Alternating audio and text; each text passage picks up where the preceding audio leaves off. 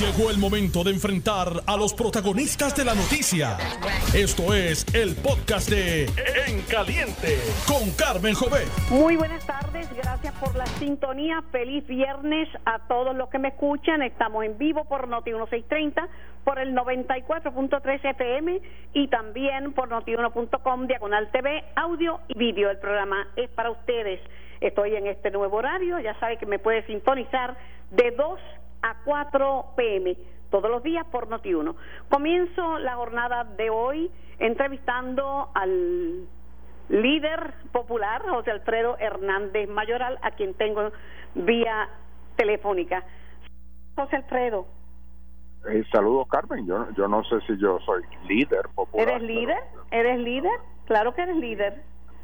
En un momento se te consideró como un candidato para la, la gobernación por tu partido. Claro que eres líder. Pues. Claro que sí.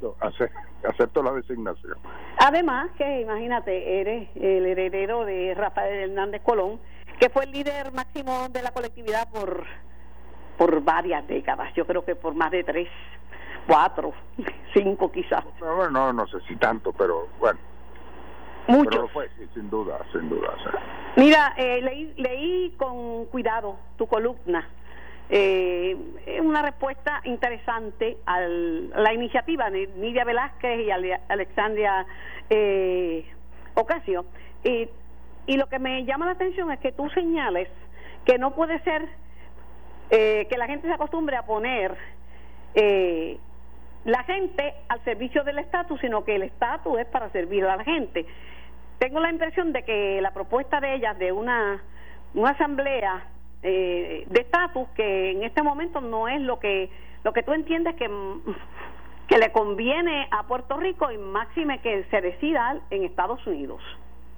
Bueno, eh, sí, la propuesta de, eh, de estas congresistas es para que en Puerto Rico se legisle y que lo que yo diría que es bueno de esa de la manera que ellos conciben esto, que ellas conciben esto, es que ponen un ente negociador por parte de Estados Unidos para para enganchar con con la con el grupo puertorriqueño que sea que lleve eh, una propuesta de estatus allá eh, según los trabajos de esa comisión. Bueno el problema que yo tengo con el concepto de estas comisiones de estatus como pongo en la columna es que eh, nadie sabe qué es eso. Eh, eh, yo, tú le preguntas a 10 personas, tú invitas a 10 personas en, en horas diferentes a tu programa y cada uno te va a dar una... Bueno, esa te la doy.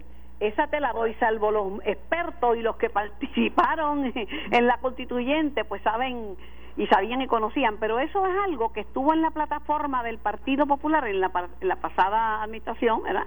De García Padilla, y que no se convocó. Bueno, eso es algo que a mi entender eh, se puso de moda o se ha puesto de moda eh, dentro del el Partido Popular porque es algo que cae simpático a ciertos grupos, pero a la mayoría del pueblo eso de la Comisión de Estatus le está algo muy extraño, muy raro y por ende eh, incómodo.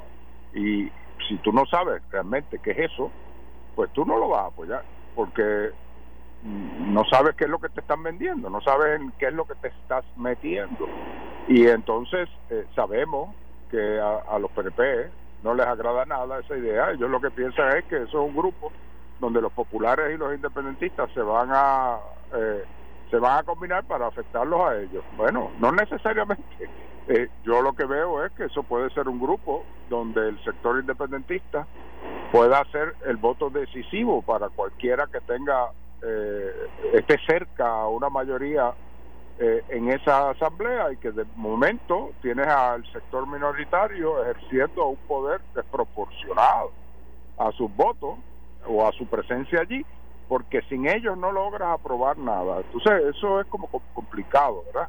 Eh, y, y, por eso yo entiendo que eso no, no es la manera eh, de atender esto. Yo le pregunté a alguien que a una de las personas que le pregunté que me explicara cómo era que concebían esto de la comisión de estatus y lo que me dicen es, bueno, pues se constituyen estos grupos, cada cual representa su fórmula, eh, la desarrollan eh, lo mejor que puedan y, entran en una negociación con, con Estados Unidos eh, para ver qué está dispuesto Estados Unidos dar. Bueno, pero para eso no necesitas hacer una convención constituyente. Eso se parece eh, a, a, algo que el Partido Popular había propuesto cuando Héctor Ferrer, que era que cada cual fuese allí al Departamento de Justicia, en el proceso del Departamento de Justicia que decía opciones constitucionalmente aceptables eh, para el Departamento de Justicia Federal, se sentaban con el Departamento de Justicia Federal, eh, lograban eh, que el Departamento de Justicia Federal certificara la fórmula como válida y entonces se le presentaba al, elector como opción. Cógete un ejemplo, la libre asociación. Bueno, aquí dicen que la libre asociación es con ciudadanía americana, es con más fondos federales que bajo el ELA. Pues a mí eso, a mí eso me parece que eso es una mentira, ¿verdad? Te, pregunto lo siguiente, eh, converso con José Alfredo Hernández Mayoral. Esto, en este momento, a dos meses de las elecciones, eh, ¿le conviene esta discusión al Partido Popular Democrático? Para nada, para nada. De hecho, eh, a mí me pareció muy acertada la, la reacción que tuvo Charlie Delgado en una entrevista que le hicieron en un periódico, eh, cuando él dijo, yo voy a discutir ese tema internamente en el PPD, pero el tema del estatus a nivel de Puerto Rico eh, realmente no, ahí no hay oídos en Washington para esto por el momento en lo que se resuelve el tema eh, fiscal pero, pero ahí hay otra situación y es que a Aníbal Acevedo le encantó esa propuesta. Eh, la de la de Nidia con Alexandria Ocasio, eh, Charlie la tomó pues de otra forma. De hecho, anunció José Alfredo que van a llevar campañas separadas, que es algo que yo no he visto en entre los que comparten la papeleta, o sea, el candidato a la gobernación o candidata a la gobernación y el candidato o la candidata a la comisaría residente en Washington. Ayer él le dijo a una estación colega que iban a hacer campañas por separado, Aníbal la suya y él la de él.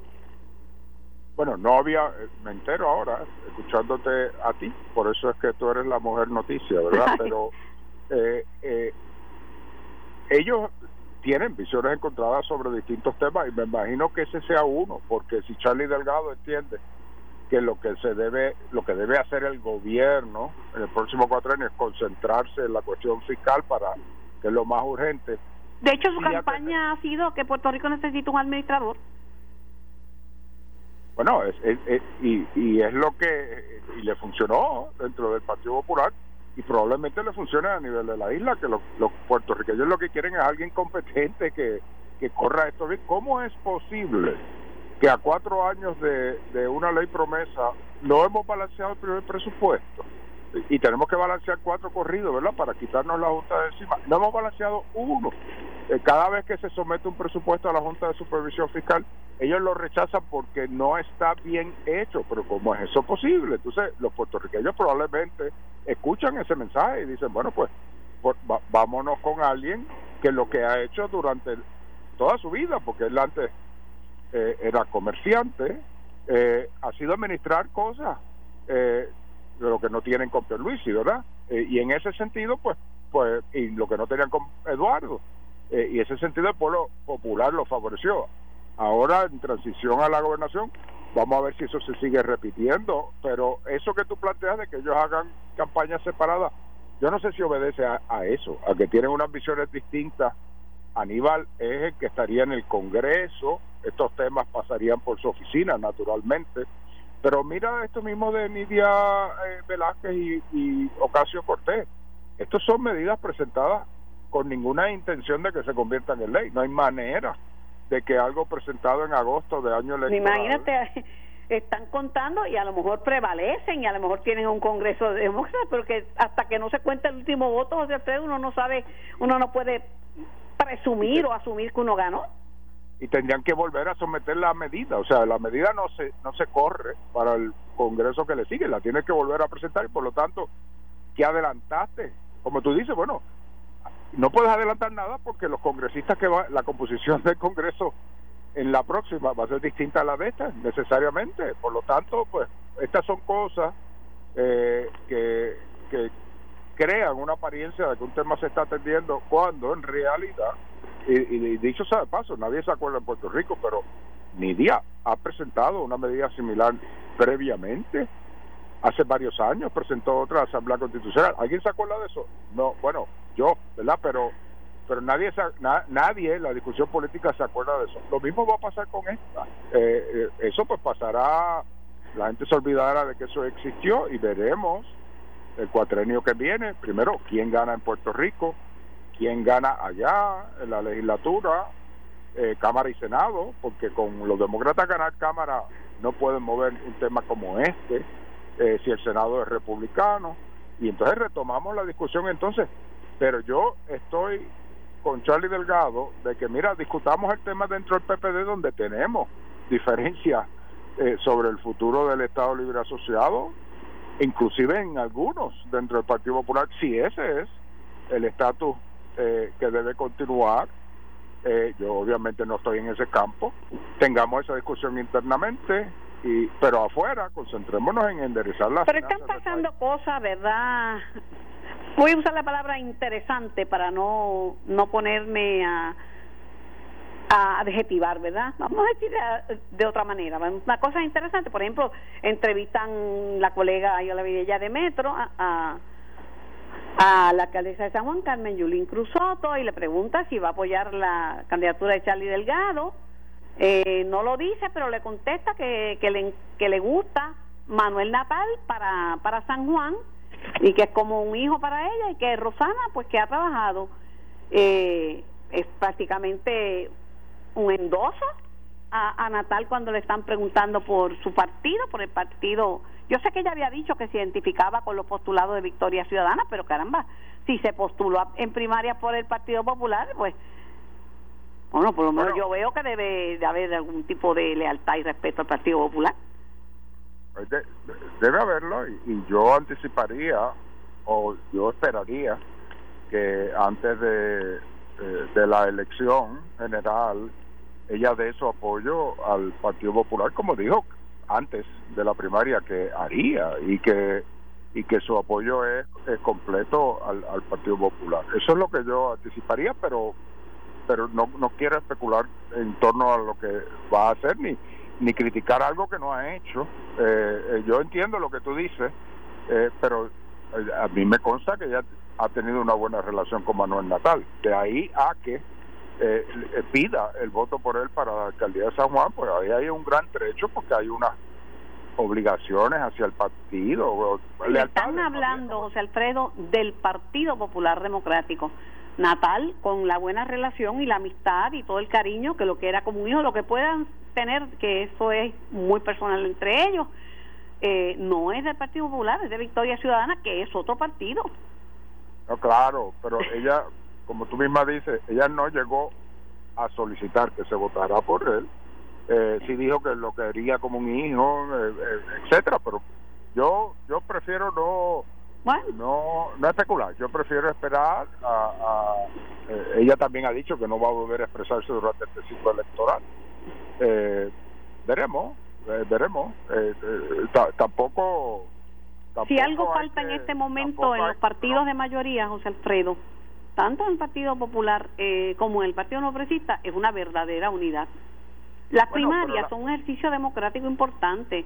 Y después de las primarias, pues la gente tiene que reconocer que hay una persona ganó y no gana todo el mundo y otro perdió, pero pero de cara a una primaria tan cerquita de la elección general, si es que la dejan para noviembre 3, que están considerando están hacer una petición de cambiarla, aunque Charlie no quiere que se dé ese cambio, ni Pierluisi tampoco, pero acaba de terminar la primaria eh, y la elección es en, noviembre, o sea, es poco tiempo para, para votar el golpe, como dice Pierluisi, o para sanar heridas, como podría decir cualquier otra persona déjame decirte lo que yo hice cuando perdí mi primaria contra Aníbal Acevedo Vilá. Yo he estado en estos días pues, recogiendo papeles en mi oficina y, guardando cosas y me di con mi calendario de actividades de octubre del 2020. Entonces, después de haber perdido la primaria, el mes antes de las elecciones generales de Sila y de Aníbal, yo tenía actividades políticas a través de la isla los siete días de la semana viernes, sábado y domingo tenía por lo menos dos al día. Yo procuré visitar cuanto pueblo pudiese visitar para en persona solicitar el voto por Sila y por Aníbal. Y lo logré ir a 76 municipios de Puerto Rico. Yo no estoy pidiendo que, que Carmen Yulín y que Eduardo Bate hagan lo mismo, pero, pero eso fue lo que yo hice, porque aquella primaria eh, fue, fue muy fuerte y yo comprendí que yo tenía que comunicarle a, los a los que habían votado por mí que lo correcto era ahora apoyar a los que habían ganado. Eh, requirió mucho trabajo, requirió dedicarle muchísimas horas, pero entendí que era mi obligación y la cumplí. Y el Partido Popular ganó, no, no porque yo hubiera hecho eso, quizás hubiera ganado como quiera, pero esa fue mi contribución a la victoria del Partido Popular después de haber perdido la primaria. Es la manera en que uno eh, eh, debe debe comportarse. Estos son otros tiempos y se están viendo cosas. hay muchísimos candidatos a la gobernación, hay unos partidos emergentes, el partido Proyecto Dignidad, eh, el propio partido Victoria Ciudadana, hay un candidato independiente.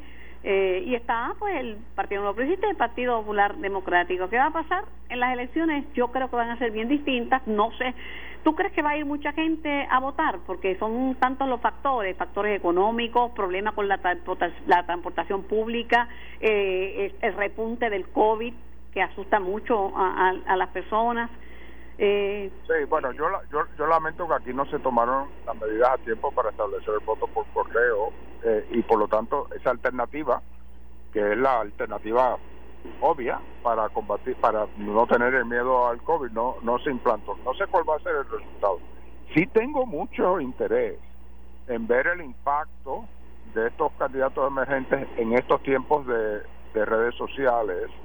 Eh, si eso significa, siempre el gobernador va a ser, digo, por el futuro previsible del Partido Popular del PNP y la legislatura mayoritaria va a ser del Partido Popular del PNP. Pero ¿cuánto le restan estos movimientos emergentes eh, que se que se comunican a través de, estos medios no tradicionales y que uno no ve tanto eh, tengo mucha curiosidad de, conocer ese impacto. No sé cuál va a ser. No sé cuál va a ser porque esto es algo eh, nuevo es fascinante muy interesante pero y tengo mucha curiosidad del resultado vamos a ver qué pasa te agradezco enormemente el diálogo, la conversación, sabes que se te aprecia y se te distingue. Eh, y vamos a ver qué, qué pasa, qué pasa en estas elecciones que se avecinan, que han estado bastante, toda la campaña bastante atropellada. Cuídate mucho. Eh, era José Alfredo Hernández Mayoral. Bueno, tengo que ir a la pausa. Eh, tengo en línea al, al capitán. Saludos, capitán.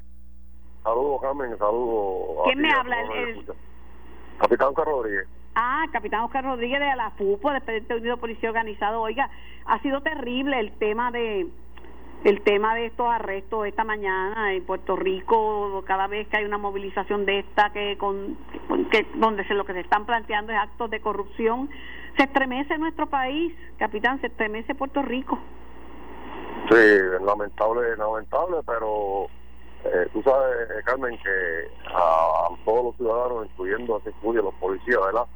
No, nos acoge ¿verdad? la presunción de inocencia, por lo tanto, eh, esperemos ¿verdad? Que, que darle el espacio a estos compañeros policías que se puedan defender eh, como tienen que defender y tienen derecho según las reglas y las leyes de los estados.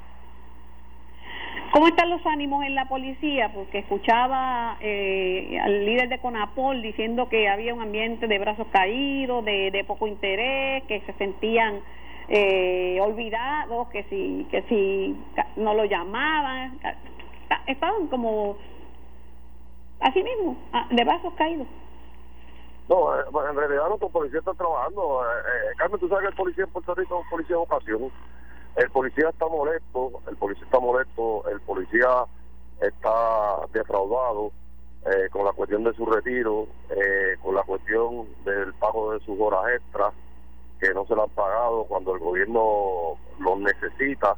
Eh, el policía nunca dice que no, siempre está ahí presente, da el máximo, trabaja más de 12 horas entonces, cuando estipula la ley, cuando ellos tienen que cumplir con la ley, porque eso no es que ellos quieran, es que está escrito por ley el pago de las horas extras en el tiempo reglamentario, el gobierno pues no lo hace y muchos compañeros llevan seis, siete meses eh, y alegadamente dice la policía que están esperando unos fondos, pero no no no explico porque cuando surge el problema, pues los policías no le dicen, mira, déjame ver si tengo la oportunidad o no, ellos van a trabajar y cubren eh, cuando tuvo los terremotos, cuando tuvo la pandemia, ellos van, trabajan y no dicen, déjame ver si tengo la oportunidad o tengo los fondos, no, ellos lo hacen.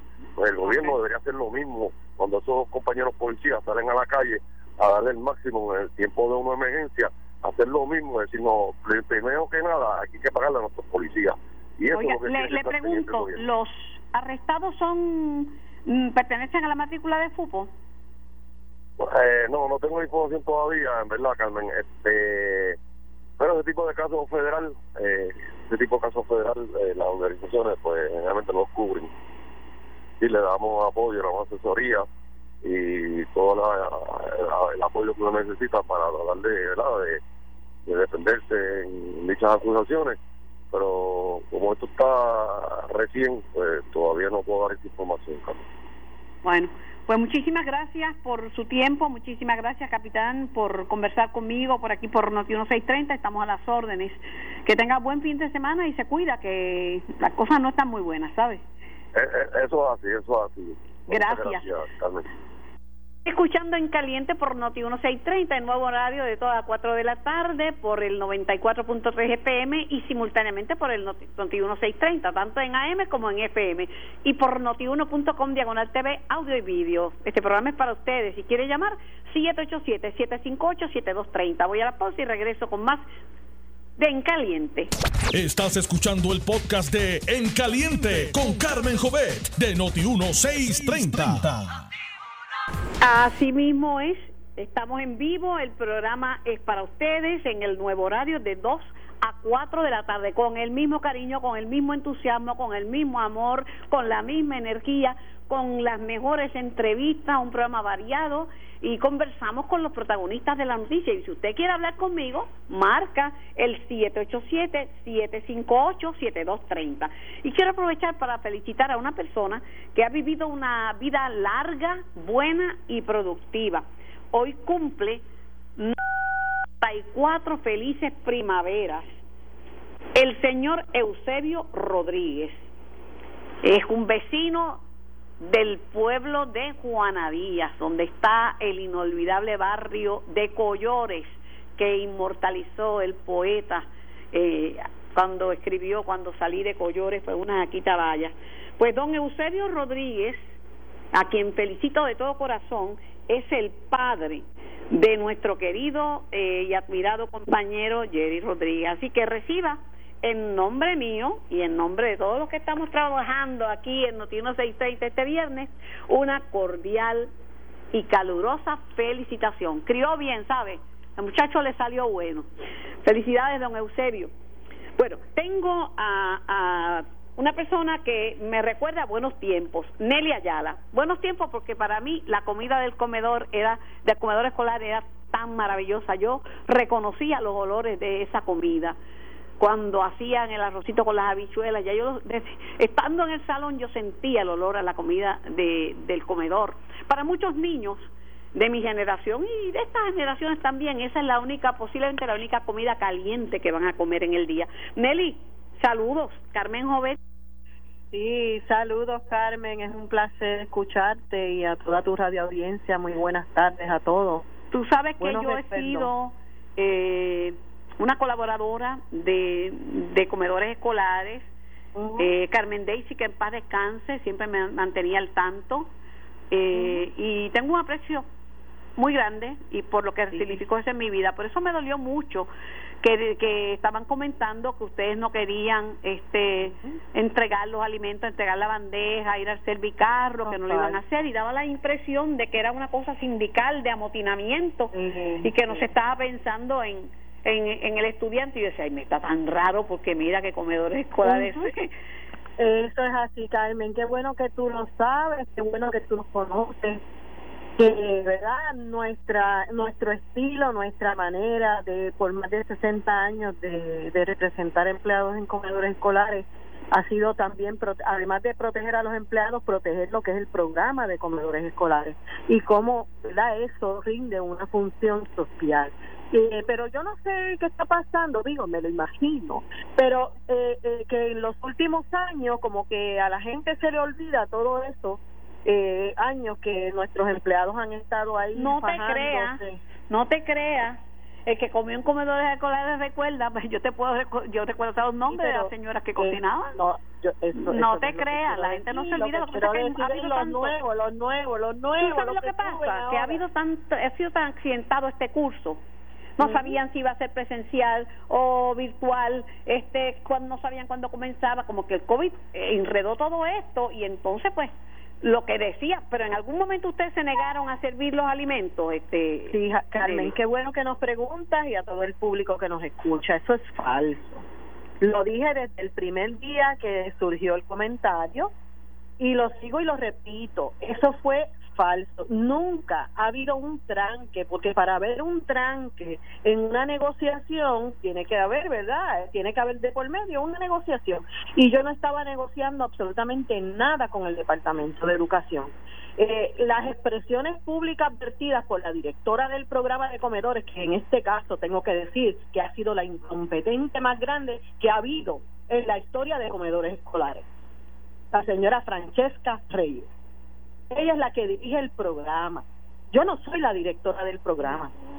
Mi función no tiene que ver con la operación. Yo solamente vigilo y velo por el bienestar tanto del programa como de nuestros empleados. Y asimismo también nuestros empleados lo hacen.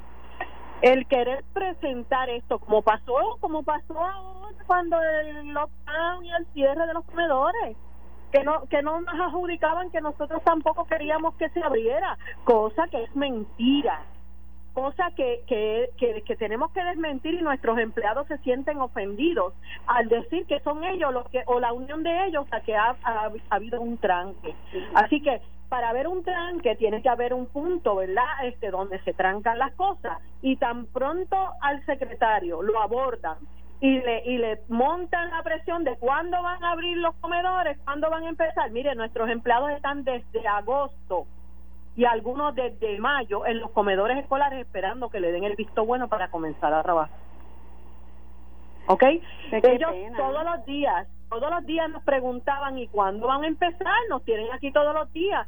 Que, que los empleados no están haciendo nada, los empleados limpian, los, los comedores escolares eh, no son cualquier restaurante ellos limpian diariamente, diariamente. Ellos, eh, ¿verdad? Tienen que hasta pintar, han pintado el comedor, lo han decorado ellos con su dinero, le, eh, han comprado pintura. Yo quisiera que ustedes lo vieran como esos, esos pues, hombres y mujeres lo han puesto. Pero tú sabes, para eso estamos, para aclarar informaciones. Te agradezco, Nelly, que me haya llamado y me haya dado el punto de vista de, de, de, de, de ustedes, los de la Asociación de Comedores Escolares. Aquí estamos a las órdenes siempre. Gracias, Carmen, pero hay mucho más, hay mucho más. Eh, esto lo vamos a ver el lunes.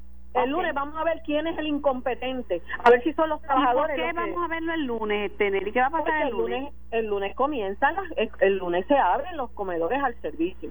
Pero antes de que, ¿verdad? Hay que hacer unas cositas que tienen que afinarse, que tienen que saber qué más. Pero los muchachos van a tener comida el lunes. Bueno, donde tengan todo lo necesario para dar las comidas y tengan inclusive las matrículas eso no es trabajo de los empleados del comedor, eso es trabajo del director de la escuela. Es recopilar la información y saber en dónde y en qué escuela van a ir a recoger. Yo espero que ellos estén listos. Ya el día de hoy nos dijeron que hoy le daban las matrículas o el lunes a las encargadas para que ellas comenzaran a preparar yo lo que espero que haya bueno gracias Nelly que haya comida porque hay que pensar la escuela existe por el estudiante. Eso el estudiante es la comedor, y el comedor existe y el comedor existe en las escuelas por el estudiante también. pues te agradezco Nelly. Gracias órdenes. un abrazo Dios igual tengo el secretario de agricultura Carlos Flores en línea. Saludos secretario. Saludos, Carmen. ¿Cómo está? Buenas tardes. Muy bien, me debía una asesoría de agrónomo, pero nada, yo, yo lo cojo bajando pero ya tengo plátanos en mi mata este. que le dio, unos consejos sí. Ya tengo mi gran cosecha de plátanos que solamente bendito un racimo lo que me dio la matita. Pero bueno secretario las pérdidas por la agricultura por, por, producto de las tormentas que hemos tenido que decían que eran tormentitas plataneras pero mucho daño que hicieron ah sí es correcto. Ustedes saben que la, la tormenta Isaías pues se contabilizaron 47 eh, millones de dólares en pérdida, principalmente plátano, guineo, eh, papaya. Y recientemente, dos semanas después, tres semanas después, pues eh, nos toca ver la tormenta tropical Laura. esa fue más concentrada en la zona sur de la isla y ahí pues tuvimos contabilizado unos 5.5 millones de dólares en pérdida, principalmente en los municipios de, de Guayama, Salinas, Coamo, Santa Isabel. Y de nuevo, plantas que ya tienen racimo, que son eh, pesadas, que no aguantan un viento de 30 millas, es lógico pensar que con unos vientos de 60 millas se van a volcar, se van a ir, y máximo si el terreno se ablanda con, con la mucha lluvia. Así que eh, lo, lo que está en ese momento es bien vulnerable, bien frágil y, se va a perder. Pero Carmen, eh, yo quiero aprovechar, ¿verdad? Y no sé si la discusión no la he visto concentrada al verdadero problema de todo esto. Eh, no podemos circunscribirlo a daño y pérdida y dinero para pagar pérdida. Carmen, lo que está pasando en Puerto Rico es el efecto de lo que está pasando en el mundo.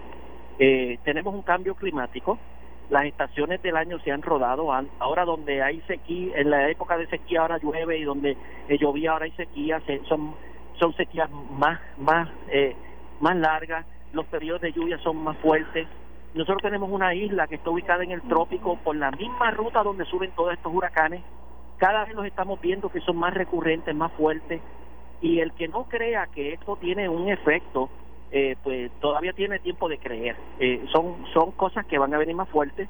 La agricultura no se adapta al clima, ¿verdad? Eh, el, el, el, clima, eh, perdón, el clima no se adapta a la agricultura, la agricultura se tiene que adaptar al clima, porque tenemos que hacer una agricultura que pueda seguir produciendo alimentos aún con estas condiciones que vamos a estar recibiendo.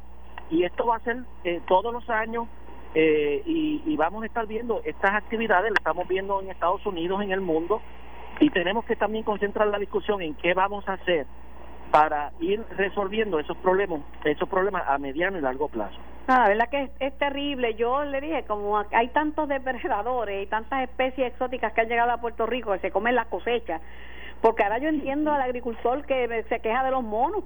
Ahora yo entiendo a, los agricultores que se quejan de las iguanas porque yo hice una inversión y perdí todo.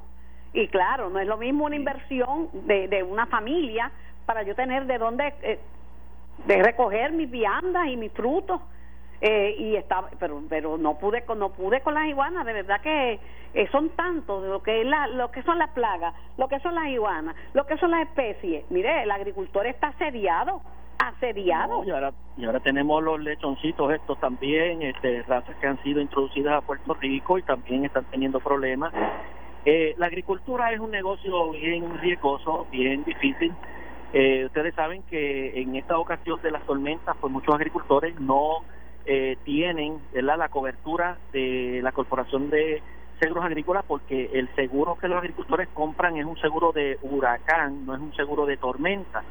Y muchas Yo pensé, perdone que lo interrumpa, que como la gobernadora había dicho que ya el gobierno federal había declarado aquí zona de emergencia por estas tormentas, este que eso le cubría también a los agricultores le cubre, sí, y, y, tiene la razón porque cuando eh, eh, tenemos cultivos como el plátano y el guineo que no están cubiertos por los seguros agrícolas que compran los agricultores para huracán, sí pueden solicitar asistencia en Farm Service Agency para unos programas que se llaman NAP, Non-Assurable Program, que son los cultivos que no tenían seguro o que no pudieron estar cubiertos por los seguros, pues sí hay unas compensaciones que el gobierno federal les puede dar. Y eso unido a las ayudas que da el departamento en términos de maquinaria agrícola, eh, en términos de semilla nueva y, y abono, pues compensa parte de las pérdidas que tenga el agricultor, no lo pierde todo.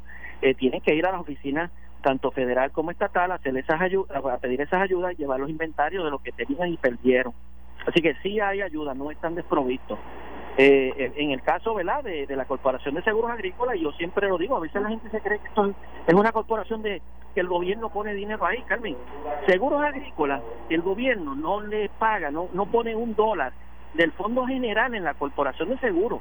Eso es una coaseguradora de la Federal Crop, un seguro federal que, que se vende aquí en Puerto Rico y en los estados. Pero el gobierno no tiene un pote, no tiene eh, un dinero ahí guardadito para estar pagando estas compensaciones. Ahora recientemente, en junio de 2019, enmendamos la ley para abrir la oportunidad que llegaran eh, compañías privadas a dar seguro a los agricultores. Quería preguntarle qué municipios fueron los más afectados en términos de pérdidas de cosechas. Bueno, en esta ocasión, en esta ocasión fue eh, Guayama, Salinas fue la más prácticamente afectada, Santa Isabel y Coamo. Ok. Bueno. Pero de, de la enmienda que hicimos, Carmen, no ha venido una sola empresa del sector privado a ofrecer seguros a la agricultura. ¿Qué quiere decir eso?